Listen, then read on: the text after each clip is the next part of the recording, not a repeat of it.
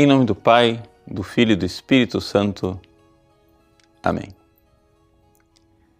Meus queridos irmãos e irmãs, o Evangelho de hoje é um Evangelho desafiador. Jesus, diante de fatos históricos como os galileus que morreram e a torre de Siloé que desabou sobre algumas pessoas, diz: se nós não nos convertermos, pereceremos igualmente. E ele conclui então com uma parábola, a parábola da figueira, em que Deus espera frutos de nós. Diante do juízo, da possibilidade de que essa figueira seja julgada e arrancada, já que ela não está dando fruto, um intercessor diz: dê mais um tempo, vamos adubar, vamos fazer algo. Quem sabe a figueira irá mudar.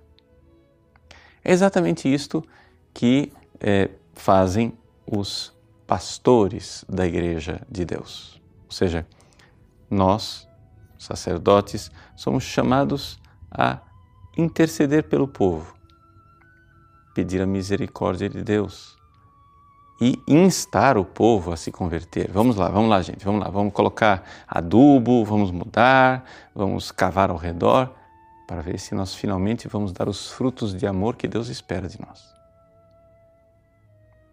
Essa atitude de pastor que sabe interceder pelo povo, cavar ao redor da figueira e adubar, ela é ilustrada de forma extraordinária pelo santo de hoje. Nós hoje celebramos o dia de São João Paulo II. Quem de nós não se recorda quando morreu São João Paulo II em 2005, aquela fila enorme de pessoas durante dias e dias para passar diante do corpo de São João Paulo II. Repórteres, jornalistas foram à Praça de São Pedro para entrevistar os jovens.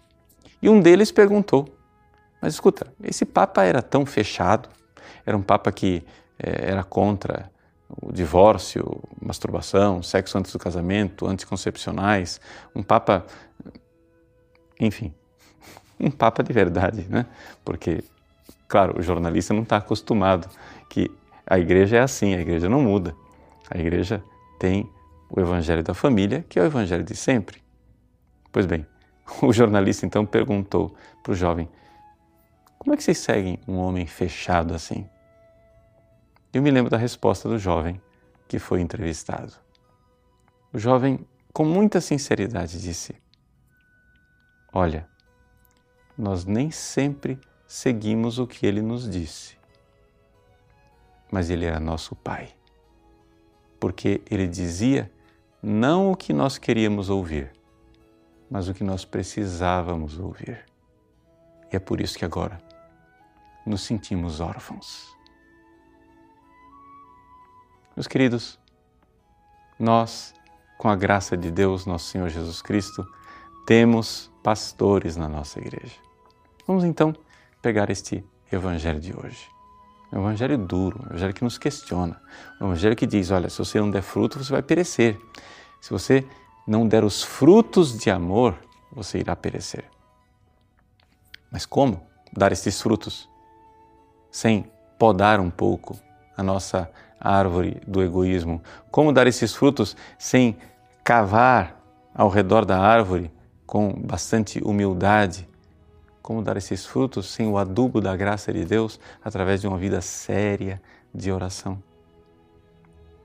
Nós precisamos destes auxílios. Precisamos sim das podas da penitência, precisamos da humildade, precisamos do adubo. E tudo isso nos dá a Santa Igreja. Tudo isso os nossos sagrados pastores nos exortam a seguir. Que São João Paulo II, lá do céu, modelo extraordinário de pastor da Igreja, nos ensine a viver este grande desafio para que, no fim da vida, possamos oferecer a Deus sazonados frutos, frutos maduros de amor, os frutos que Deus espera de nós. Deus abençoe você. Em nome do Pai, e do Filho, e do Espírito Santo. Amém.